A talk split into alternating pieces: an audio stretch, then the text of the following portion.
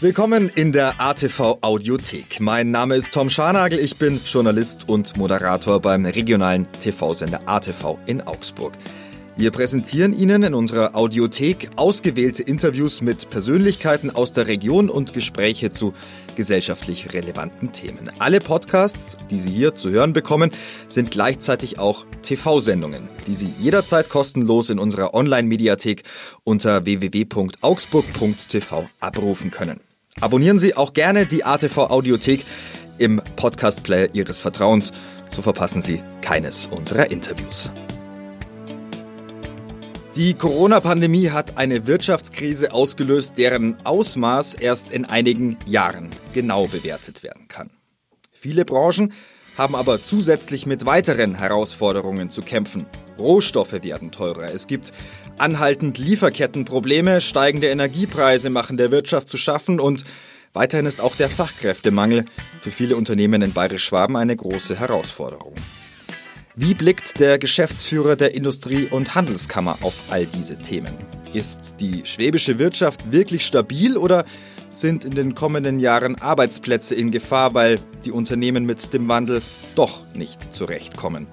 Mein Kollege Jan Kluckert hat mit Marc Lukassen im November 2021 gesprochen in unserer ATV-Talksendung Zeit zu reden. Hallo, herzlich willkommen. Bei uns geht es jetzt um die schwäbische Wirtschaft und deren Zukunft. Da gibt es einige Herausforderungen, die gemeistert werden müssen, wie den Fachkräftemangel, die Lieferkettenprobleme oder auch die hohen Energiepreise. Auf der anderen Seite ist die Wirtschaft trotz allem optimistisch. Das zeigt die Konjunkturumfrage. Mehr dazu erfahren wir jetzt zum Geschäftsführer der Industrie- und Handelskammer für Augsburg und Schwaben, Marc Lukassen. Hallo, herzlich willkommen. Grüße Sie, Herr Kluckert. Fangen wir mal mit Corona an. Das ist ja steht ja über allem, also schon seit einem Jahr. Jetzt gibt es nochmal neue Verordnungen. Äh, alle mussten am, am Dienst, am Montag, am Dienstag, mussten Dienstag. alle auf einmal eine Eingangskontrolle machen in ihren Betrieben. Von heute auf morgen eigentlich. Also gestern angekündigt, am nächsten Tag musste man diese Kontrolle machen. Ähm, das war doch schon mal so, dass die kurze, diese Kurzfristigkeit, das kennt man doch jetzt mittlerweile, oder? Daran haben wir uns leider gewöhnen müssen. Man hätte ja vermuten dürfen, dass man in dieser Krise peu à peu lernt aber wie Sie richtig sagen, wir sind mal wieder überrascht worden aufgrund der Kurzfristigkeit. Wir haben eigentlich damit gerechnet, dass diese Verschärfung kommt. Aber im Detail gibt es dann viele, viele Fragen, die dann noch klärungsbedürftig sind. Und äh, viele Betriebe rufen bei uns an. Wir sind seit gestern im Einsatz. Mhm. Alleine in den eineinhalb Tagen 150 Beratungsgespräche zu den Details dieser neuen Regeln. Und die Regel, also es kam ja erst nur diese Pressemitteilung, die man dann noch schnell lesen konnte, bevor man am nächsten ja. Tag das alles umsetzt. Da fand auch so eine komische Formulierung drin. Irgendwie die Betriebe müssen, müssen 3G einführen und man müsste jeden Tag, den zweiten Tag einen Test machen. Also da stand nicht, dass die Ungeimpften Test machen müssen, sondern da stand, man muss jeden Tag einen Test machen. Mhm. Hinterher kam dann aber raus durch Nachfragen und die Medien haben danach berichtet und, und äh, dann stand da, okay, es gilt nur für die Ungeimpften, aber auch noch solche Unsicherheit. Ich denke, das ist eine berechtigte Kritik. Ärgert auch viele bei uns hier in Schwaben in der mhm. Wirtschaft, dass man äh, keine klaren Formulierungen von Anfang an gewählt hat, nicht genügend Vorlaufzeit bekommen hat. Das ist vielleicht der Pandemieentwicklung, die ja die Experten auch überrascht hat, geschuldet. Nichtsdestotrotz sehr ärgerlich, weil viel Verunsicherung jetzt da ist. Und das hilft nicht. Äh, wann gilt 2G, wann gilt 3G, wann gilt 3G plus? Und äh, dann gilt es ja nur für Unternehmen über 10 Mitarbeitern, für die kleineren nicht. Das heißt, gerade die kleineren Unternehmen, das ist bei uns, das sind fast 80 Prozent unserer Mitgliedsbetriebe, die wissen im Moment gar nicht, was sie jetzt sollen, was sie dürfen, was sie nicht dürfen. Mhm. Und dann gibt es noch diese schwierige Situation, äh, welche äh, Daten, welche Informationen darf ich eigentlich als Arbeitgeber abfragen. Mhm. Da gibt es ja jetzt eine Konstellation, die ist auch nicht auf den ersten Blick verständlich. Interessant ist doch auch, dass die, die Besucher, für die gilt jetzt 3G oder 3G plus oder 2G, aber nicht für die, die da arbeiten, weil da ist es das Arbeitsschutzgesetz. Wir bemängeln das seit längerer Zeit, weil klar war, da laufen wir in ein Problem. Also momentan kann, kann, kann in einem Betrieb, wo 2G gilt, Gastro zum Beispiel? Mhm. Nee, Gastro nicht. Gastro nicht. Aber Innenraumveranstaltung, genau. genau. Da können die Mitarbeiter können ungeimpft mit Test arbeiten. Ja. Aber die Besucher müssen alle 2G sein. Also Sie sprechen zu Recht etwas unglückliche Zustände an. Ich hoffe, dass das schnell geklärt wird, mhm. weil wir natürlich gerade in der Beratung unserer kleinen und mittelständischen Betriebe dringend darauf angewiesen sind, dass wir da Klarheit bekommen. Ja. Äh, da ist viel Unmut schon jetzt zu spüren, zu Recht, wie ich finde. Und jetzt wurde ja versprochen, ich habe die äh, Pressemeldung ja auch heute gesehen, die nochmal um 13 Uhr im Nachgang der Pressekonferenz verschickt wurde. Also heute ist Dienstag, wir strahlen ja am Samstag aus. Absolut. Heute ist Dienstag, der Schicksalstag der Deutschen, der 9. November. Jetzt also auch die Ampeln rot in Bayern. Und tatsächlich, wir warten jetzt händeringend auf diese Handlungsempfehlungen, die mhm. es gerade für die kleinen Betriebe praktikabel machen, zu verstehen, was dürfen sie und was dürfen sie nicht. Aber wir haben tolle Betriebe und die kriegen das hin. Die kriegen das hin, absolut. Und jetzt haben wir erst schon mal bisschen Kritik abgelassen und jetzt schauen wir mal insgesamt auf die Lage in der Wir wollen ja besser werden. in Schwaben mit der Wirtschaft. Äh, Konjunkturumfrage sagt, es geht bergauf. Die Leute sind optimistisch. Mag man gar nicht glauben nach dieser ganzen Pandemie, nach den Umsatzeinbrüchen und so weiter. Ja. Und viele haben jetzt das Weihnachtsgeschäft vor Augen. Die, viele haben auch viel Geld auf dem Konto, viele Konsumenten und sagen, okay, da haben wir jetzt viel Geld, das können wir jetzt auch mal ausgeben. Und mhm. äh, in die Geschäfte kann man ja auch rein. Also beim Handel ist die Lage gut, in der Industrie auch. Also mhm. insgesamt alle sagen Juhu. Das würde ich so nicht unterschreiben. Richtig ist aber, wir haben diese Konjunkturumfrage wie jedes Jahr durchgeführt im Herbst. Das war in der zweiten Septemberhälfte. Da hatten wir uns gerade richtig schön aus diesem Sommertief rausgearbeitet, Zug um Zug dieser Krise und die Zeichen standen wirklich auf positiv. Wir äh, fragen da ja immer ab nach der aktuellen Geschäftslage und den Erwartungen der Unternehmer.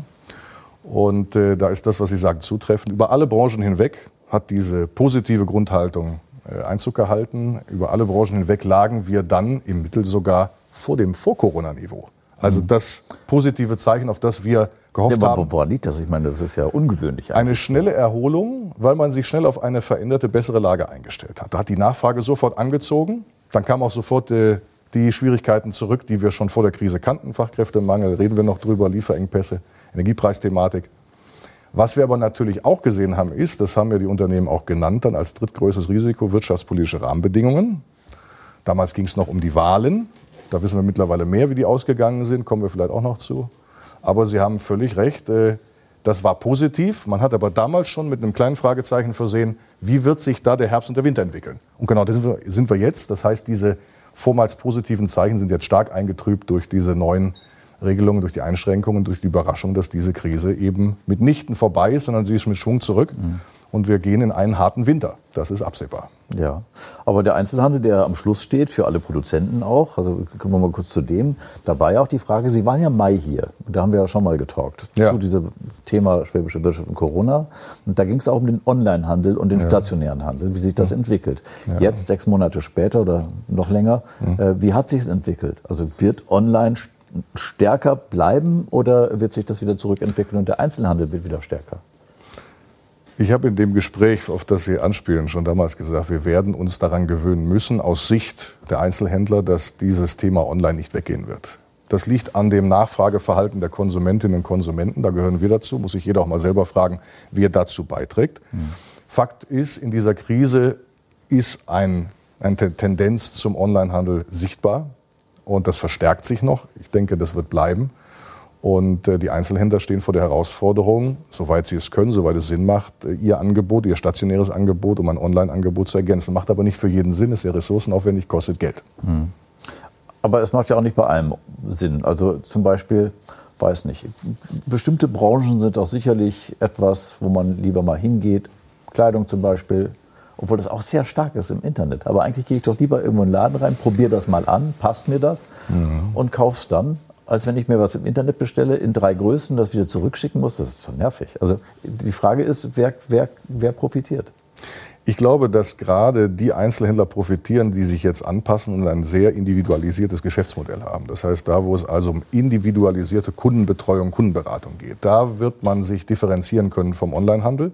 Überall da, wo es darum geht, Commodities, Dinge, die also nicht besonders individualisiert sind, denken Sie an Elektronikartikel zu kaufen. Da geht man immer stärker dazu über, übers Internet zu bestellen. Das kennt man ja von sich selber.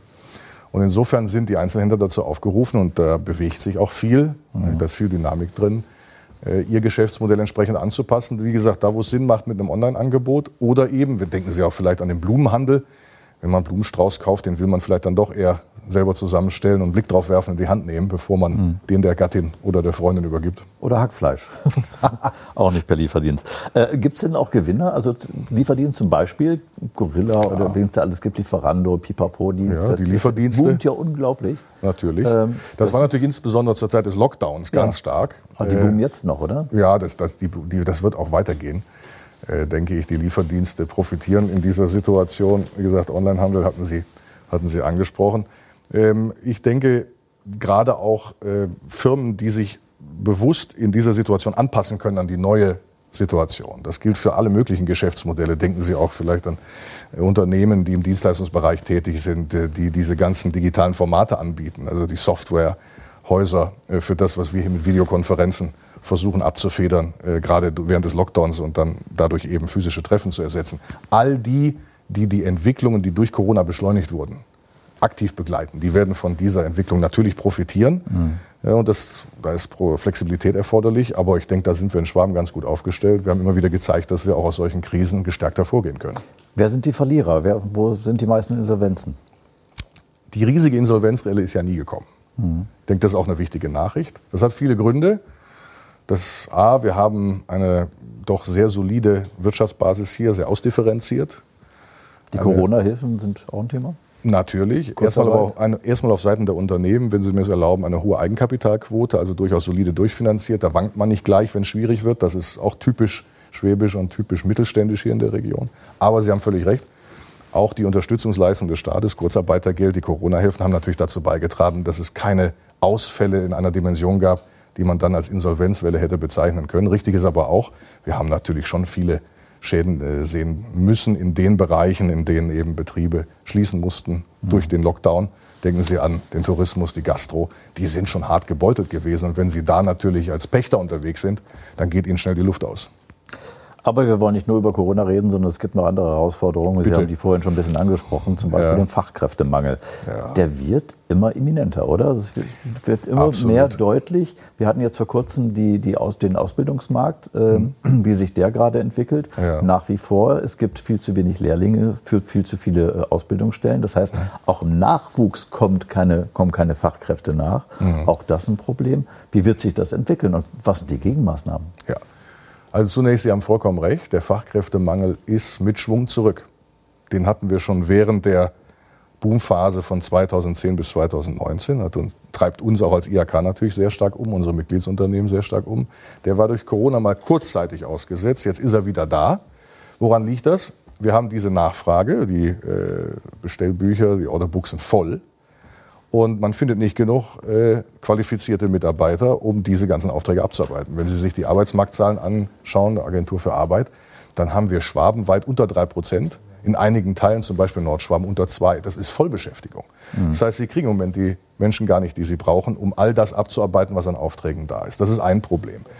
Äh, dann sprechen Sie etwas Grundsätzlicheres an. Wir haben, das bezeigen unsere Berechnungen, wir haben voraussichtlich mit einem Expertenmangel, mit einem Fachkräftemangel von circa 70.000 bis Ende der Dekade. Damit müssen wir uns beschäftigen. Die können wir hier in der Region nicht finden. Denken Sie an IT-Experten, da ist der Markt schon jetzt leergefegt. Mhm. Nicht nur wegen Corona.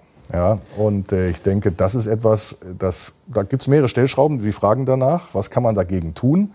Das Erste ist, wir müssen zukünftig, gerade wir als Bildungskammer der IHK Schwaben, wir müssen noch stärker zusammen mit der Politik es schaffen, dass die duale Berufsausbildung gleichwertig zu den akademischen Abschlüssen wird. Wir müssen das noch attraktiver machen. Wir tun da viel, aber wir brauchen da die Unterstützung der Politik. Und auf der anderen Seite, wissend, dass wir hier einfach diesen Personalpool, diesen Expertenpool in der Region nicht haben, den haben wir wahrscheinlich auch in Deutschland nicht und in Europa nicht, wir müssen uns stärker im außereuropäischen Ausland an, bei Fachkräften bedienen können. Dazu gibt es jetzt das Fachkräfteeinwanderungsgesetz des letzten Jahres. Das ist fast untergegangen vor lauter Corona- Gesprächen und Corona-Themen. Äh, wir machen dazu viel Aufklärungsarbeit, aber ich glaube, es ist noch nicht überall angekommen. Deswegen auch hier die Möglichkeit, darüber zu reden. Wir können da viel Informationen beisteuern, denn jetzt besteht die Möglichkeit, Azubis ja, und Fachkräfte. Aber auch das gibt es doch schon eine ganze Weile. Und das, das ja, das ist aber jetzt deutlich vereinfacht, deutlich vereinfacht äh, und anhand eines klaren Prozesses jetzt mal strukturiert. Das Gesetz gibt es jetzt seit circa eineinhalb Jahren, aber es wird kaum in Anspruch genommen. Mhm. Das liegt sicherlich auch an dieser Corona-Krise. Aber jetzt ist es eben möglich, gezielt Fachkräfte zum Beispiel im IT-Bereich aus Indien anzuwerben. Und das ist schon eine Entlastung, die man stärker nutzen muss, um diesen Fachkräftemangel tatsächlich äh, in Teilen zumindest zu beheben. Hm. Ähm, äh, Fachkräfte ist ja auch immer das Thema Attraktivität des Standorts. Ja. Äh, und da gibt es dann in vielen Bereichen gibt's eine äh, Fachkräfteabwanderung hin in attraktive Gebiete, die Großstädte Berlin, München etc. pp.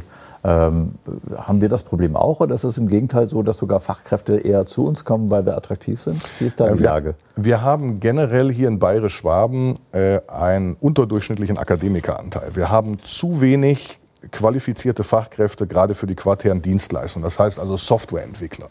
Nicht? Äh, Fachleute, die sich mit Spezialprodukten der Finanzbranche beschäftigen, etc. Das war immer schon so. Das liegt an den eben angesprochenen Themen. Das findet sich immer eher in den Großstädten, den Ballungsräumen wie München, in Stuttgart, wie Zürich, wie Berlin. Ähm, es wird aber zunehmend schwieriger, solche Leute in die Region zu locken. Heißt, wir müssen stärker zukünftig darauf achten, dass wir in der Region ausbilden und dann die Menschen hier halten. Weil wenn die einmal mit 20, 30, 35 in die Großstädte abwandern, kommen, kommen die frühestens mit 50 wieder. Das ist zu spät. Das heißt also, wir müssen gucken, dass wir selber hier einen Pool an Expertenwissen aufbauen und den auch hier halten. Die Region ist attraktiv. Es gibt attraktive Arbeitgeber und Arbeitsplätze. Man muss darüber nur verstärkt sprechen. Und wir müssen uns, glaube ich, auch als Region stärker vermarkten. Da sind wir stark beteiligt, sind andere aber auch gefragt. Aber das ist sicherlich eine Herausforderung für die nächsten Jahre und Jahrzehnte. Wir sprechen gleich über weitere Herausforderungen, nämlich Lieferketten zum Beispiel. Ähm, und dann noch die Energiewende und äh, die hohen Energiepreise, auch die belasten die Wirtschaft Absolut. zunehmend. Das nach einer kurzen Pause.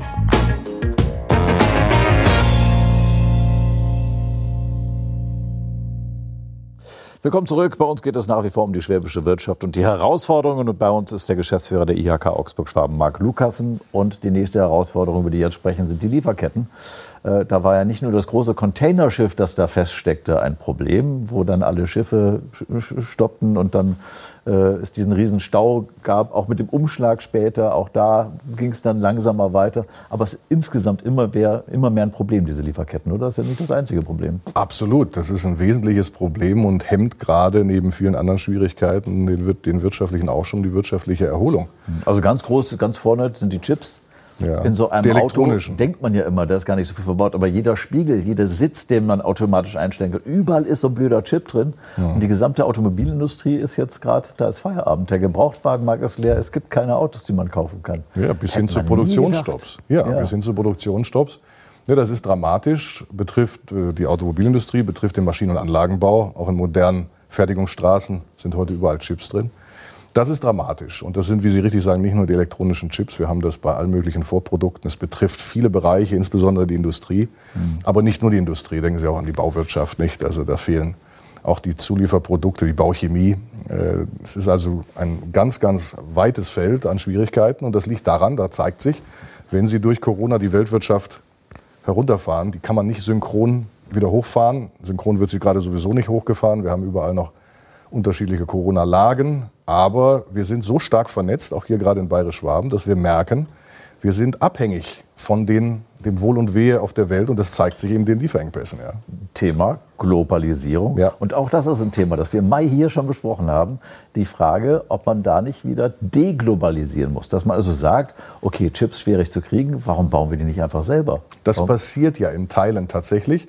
Ich glaube nach wie vor aber trotzdem, äh, wie bei unserem letzten Gespräch, Großteil der Lieferketten wird sich wieder so aufstellen, sobald diese Pandemie mal überwunden ist, was wir hoffen. Deswegen, oder? Ja, klar. Weil dann natürlich geht es dann wieder um Kostenoptimierung und dann äh, greifen die normalen Marktmechanismen. Äh, ich könnte mir allerdings vorstellen, dass es auf staatlicher Seite und auch auf Konzernseite hier und da Entscheidungen geben wird hin zu mehr Resilienz, Unabhängigkeit, strategische Entscheidungen. Das, gerade das Thema Chips, äh, da zeichnen sich ein paar Entwicklungen ab, vielleicht auch bei anderen strategischen Fragen wie der Energieversorgung, dass man unabhängiger wird. Aber en gros wird sich an der Globalisierung durch die Pandemie aus meiner Sicht nichts ändern. Wo der wirtschaftliche Schaden, der da entsteht, ja schon sehr groß ist. Ja, der geht in ja, viele hundert Milliarden in so einem Corona geht, das ist mittlerweile dann doch ein Wahnsinnsproblem, also nur auf die Bundesrepublik bezogen. Mhm. Weltweit geht es ja noch viel, viel mehr. Und äh, das ist schon erheblich und das ist ja auch die Problematik, wenn man sich den gesellschaftlichen Schaden anguckt. Masken für Kleinkinder, eine mögliche Generation von, von jungen Menschen, die gerade tatsächlich in ihren Bildungschancen doch geschwächt sind. Bis hin zu den wirtschaftlichen Auswirkungen. Da muss man sich schon fragen, ob die Mittel, die wir gerade anwenden, ob das die adäquaten sind äh, nach eineinhalb, zwei Jahren Krise. Mhm. Aber Sie glauben nicht, dass das ein Learning ist, wo man sagt, der Schaden war so groß, dass wir jetzt äh, schauen, dass wir, auch wenn es mehr kostet, schauen, dass wir diese Teile zumindest, die wichtig für die Produktion sind, dass wir die vielleicht auch nur zum Teil. Nein, also ich glaube nicht, dass wir da Leuten die Hoffnung machen sollten, dass da irgendwas groß, im großen Stil zurück zu das uns kommt. Asien sondern Asien beispielsweise. Aber wir werden nach wie vor mit der Herausforderung leben müssen, gerade in der Industrie weltweit vernetzt, dass es da um Kosten, Faktorkosten geht, Kostenvergleiche, Wettbewerbssituation. Deswegen reden wir ja auch wahrscheinlich später noch über Energiepreise, ein wichtiger Wettbewerbsfaktor. Ja, können wir auch jetzt gleich. Also ist ja das nächste große Thema, das jetzt kommt. Da wird ja groß diskutiert. Klimawandel und äh, Strom wird umgestellt. War jetzt erst kurz, vor kurzem in den Schlagzeilen, dass wir eine, eine der Länder mit den teuersten Strompreisen überhaupt sind. Ja. Auch das belastet ja die Wirtschaft, obwohl die Wirtschaft ja, also zumindest die Großbetriebe entlastet werden im Strompreis. In Teilen. Also es ist ein trauriger Rekord. Nicht? Mhm. Wir sind äh, eine Exportnation, wir leben vom Humankapital, wir haben keine, kein Erdöl, kein Erdgas, keine Diamanten im Boden. Wir leben davon, dass wir gute Ideen haben und die vermarkten in Form von Produkten und Dienstleistungen und die eben auch in Europa und weltweit vertreiben. Und da spielt natürlich gerade für uns hier in Bayerisch-Schwaben als Produktionsstandort, da spielt der Wettbewerbsfaktor Energiepreise eine herausragende Rolle. Und äh, unser Eindruck ist, und da zeigt sich auch, dass die, gerade die Industrie, aber auch die gesamte Wirtschaft hier zunehmend verunsichert ist. Da zeigt sich, dass äh, diese Energiewende, die ja seit langem geplant ist, in Teilen nicht so reibungslos abgewickelt wird, wie wir uns das wünschen würden. Wir also was klappt, ist die Abschaltung der AKWs. Was nicht geklappt hat, ist die Stromnetze zu bauen von Absolut. Nord nach Süd, um den, den Nordstrom von den Offshore-Windkraftwerken nach, nach Süden zu transportieren das ist 10 Prozent oder sowas, oder was war das, äh, ja. was jetzt bisher erst gebaut worden ist? Absolut richtig. Also wir sind in dieser, bei dieser Energiewende im Zeitplan genau richtig, wenn es darum geht, aus bestimmten Energieformen auszusteigen. Und zwar gleichzeitig Kohle, mhm. Atomkraft. Idealerweise 2030. Idealerweise. Warten wir es mal ab, ob wir das überhaupt hinbekommen, weil auf der anderen Seite der Aufbau an regenerativen Energien und was dafür alles notwendig ist, Sie sprechen die Stromtrassen von Nord nach Süd an, der ist eben nicht fristgerecht abgewickelt worden. Und wir stehen jetzt vor der Herausforderung, dass unsere Betriebe hier sich auch schon auf Situationen einstellen, bei denen die Energieversorgung nicht in der Qualität und vor allem nicht zu den Preisen gesichert werden kann, wie wir das hier gewohnt waren. Das ist eine Verschlechterung, die wir uns eigentlich nicht leisten können. Es geht ja um die Versorgungssicherheit auch zum großen Teil. Versorgungssicherheit, Versorgungsqualität. Ja. Also wie stabil ist das alles? Mhm. Und dann natürlich zu Preisen, die auch bezahlbar sein müssen. Denn das ist ein ganz wesentlicher Wettbewerbsfaktor, gerade für die produzierende Wirtschaft hier in der Region. Ich meine, da wird jetzt ja dieses Gaskraftwerk bei Leipheim gebaut, was diese Stromschwankungen eben mhm. verhindern sollen, dass also immer mhm. gleichmäßig Strom kommt. Äh, wenn die Erneuerbaren dann, dann, Strom liefern, obwohl wir ganz gut aufgestellt sind mit der Wasserkraft vielleicht noch. Ja, ist aber auch nicht weiter, nicht erweiterbar, das ist ausgeschöpft ja. bei uns. Aber viele, trotzdem, viele Betriebe gehen das dazu über und bauen sich eigene Stromkraftwerke, um ja. im Notfall Strom zu haben. Ja, ich meine nochmal, wir wollen ja die Zeit nicht aufhalten. Das, die Richtung ist klar. Wir müssen für den Klimaschutz etwas tun. Die Frage ist, wie tue ich das so, dass ich Ökologie und Ökonomie zeitgleich bedenke und so miteinander denke, dass das eben keine Stolperei wird. Und es zeichnen sich jetzt ein paar Stolpereffekte ab. Und das ist nicht in unserem Sinne. Das heißt, was Sie richtig sagen, es gibt Betriebe, die schaffen sich jetzt Generatoren an um diese Schwankungen abzufedern. Das ist natürlich nicht im Sinne des Erfinders, weder im Sinne des Klimaschutzes noch im Sinne einer vernünftigen Schöner Energieversorgung. großer Diesel von MAN, der dann den Strom liefert. Ja, ist ärgerlich. Ganz ehrlich, das ist ärgerlich und äh, da wundert es mich auch nicht, dass sich da viele äh, Produzenten hier über die Energiewende ärgern. Da sind eben ein paar Fehler gemacht worden und da müssen wir schnellstmöglich gucken, dass wir diesen Ausgleich hinbekommen. Klimaschutz in allen Ehren, aber wir müssen auch gucken, dass wir unsere Wirtschaft hier am Laufen halten und gerade die Produktion Davon leben wir hier in großen Teilen und das ist ein Alleinstellungsmerkmal von Bayerisch Schwaben. Apropos Alleinstellungsmerkmal, die Stadt Augsburg ist Umweltstadt nach wie vor. Und wir sind ein Umweltkompetenzzentrum hier mhm. in Schwaben. Äh, und da könnten sich doch auch äh, Vorteile ergeben, dass man sagt, also Umwelttechnologie, da sind wir groß, mhm. da ist unsere Wirtschaft, da spezialisieren wir uns vielleicht auch. Mhm. Äh, da kann doch was draus erwachsen. Wie sieht es da aus? Natürlich, man kann das eine tun und das andere nicht so lassen. Das heißt, wir machen ja in dem Bereich viel ob Sie sich die Forschungslandschaft anschauen, da sind wir gut aufgestellt im Bereich der Umwelttechnologien. Wir selber sind beteiligt am Umwelttechnologischen Gründerzentrum hier äh, im Industriegebiet Ost. Das ist völlig richtig. Das ist eine Zukunftsbranche. Da ist Augsburg gut aufgestellt. Da kann man aber noch viel, viel mehr machen. Wir beispielsweise tun einiges, um eben die Forschung, die wir ja hier dankenswerterweise auch in der Region haben. Wir haben hier drei Hochschulen im Kammerbezirk, wir haben eine Universität, wir haben Forschungsinstitute, zum Beispiel das Fraunhofer Institut. Wir haben aber auch gute Nachbarkammern in Ulm und in, in Oberbayern, in München. Und mit denen gemeinsam wollen wir eben gucken, dass wir unseren Mittelstand stärker noch mit der universitären Forschung verknüpfen, um hier eben Zukunftstechnologien zu besetzen. Ich denke hier nur an das Thema Wasserstoff. Und dann noch das Thema Zukunft. Also Glasgow geht vorbei, ist ja am 12. Ja. Ende Freitag, gestern, wenn mhm. wir heute ausstrahlen, Samstag. Ähm, da, da, muss ja jeder, also das wird im Großen entschieden, aber muss im Kleinen umgesetzt werden. Das heißt, mhm.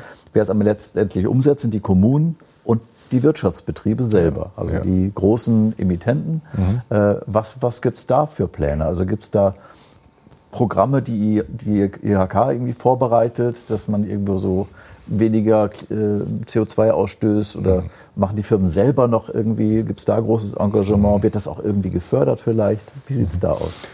Ja, also Fakt ist, dass die schwäbische Wirtschaft seit langer Zeit äh, auf diesen Zug aufgesprungen ist. Wir wissen ja, dass das kommt.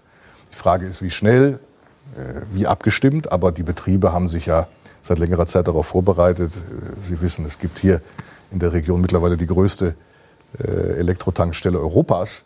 Äh, und zwar jetzt nicht in Augsburg, sondern im Landkreis. Also das sind Beispiele dafür, dass sich hier eben die Unternehmerschaft nach schwäbischer Unternehmertugend rechtzeitig mit den Themen beschäftigt. Da gibt es viele gute Beispiele. Wir als IHK haben das Thema Energie zu einem unserer fünf Schwerpunktthemen gewählt vor ein paar Jahren, also auch nicht erst seit gestern. Wir beraten dazu, wir haben Netzwerkveranstaltungen dazu, wir versuchen die Politik aufzuklären über die Notwendigkeiten. Und wir sind eben als IHK angetreten und äh, wir erfüllen diesen Auftrag, dass wir Ökologie und Ökonomie gemeinsam denken. Wir verschließen uns ja hier als Wirtschaft nicht dem äh, Klimawandel oder dem Klimaschutz, aber wir müssen ihn eben so gestalten, dass es machbar bleibt. Und wir stehen im internationalen Wettbewerb, das vergisst man ab und zu mal in der Politik. Da wird sehr stark darauf geachtet, bestimmte Ziele, die man sich setzt, zu erreichen. Wir müssen aber darauf Wert legen. Wir wollen das gemeinsam erreichen, da wir nach wie vor auch nach in Zukunft hier äh, im Wettbewerb erfolgreich sein wollen. Und dazu gehört eben, dass man sich die Kosten anguckt, die Zeitachse. Und wir müssen Made in Germany dann natürlich auch hochhalten. Mhm. Wenn wir das jetzt zum Schluss noch so mal, wir kommen jetzt gerade in die vierte Welle, aber ja. alle gehen ja davon aus, dass es der Winter und danach ist hoffentlich endlich mal Ruhe im Karton, was ja. Corona angeht. Äh, wie sind so Ihre Prognosen für die Zukunft der schwäbischen Wirtschaft, wenn Sie es zusammenfassen müssten? Und wo sind die stärksten Zukunftsfelder? Ja, das sind jetzt drei Sachen. Jetzt muss ich eins nach dem hm. anderen machen, wenn Sie mir das erlauben. Das erste ist, wie sieht diese Pandemieentwicklung aus? Weil die prägt ja unser Leben und auch das wirtschaftliche Leben seit eineinhalb Jahren. Und wenn wir nicht aufpassen, wird das noch ein bisschen so weitergehen. Das Entscheidende ist doch da. Jetzt unabhängig von der Branchenbefindlichkeit, auf welcher politischen Seite Sie stehen und wie Sie die Corona-Krise persönlich erleben, klar ist, das Problem ist die Impfquote. Wenn wir die nicht hochkriegen, werden wir diese diese Pandemie nicht los und die müssen wir loswerden, damit wir uns wirtschaftlich erholen. Zweites Thema, wir müssen darauf achten, dass wir aus der Pandemie so schnell rauskommen, dass wir uns auf die Kernthemen hier äh, spezialisieren und auf die konzentrieren können. Und das ist eben das Thema Fachkräfte, das ist das Thema Internationalisierung, digitaler Wandel und Elektromobilität. Und dann sind wir in Bayerisch-Schwaben gut aufgestellt. Also Sie sind eigentlich ganz optimistisch. Ich bin grundsätzlich positiv, wenn wir die Impfquote raufkriegen. Deswegen auch hier der Appell, lassen Sie sich impfen. Es gibt ein kostenloses Impfangebot. Das Beste, was man machen kann. Auch um der Wirtschaft zu helfen, um das genau. zu sagen. Sich selbst und der Wirtschaft. Dann bedanke ich mich ganz herzlich, dass Sie bei uns waren. Vielen Dank. Bei Ihnen fürs Zuschauen und auf Wiedersehen. Bis zum nächsten Mal. Ciao. Wiederschauen.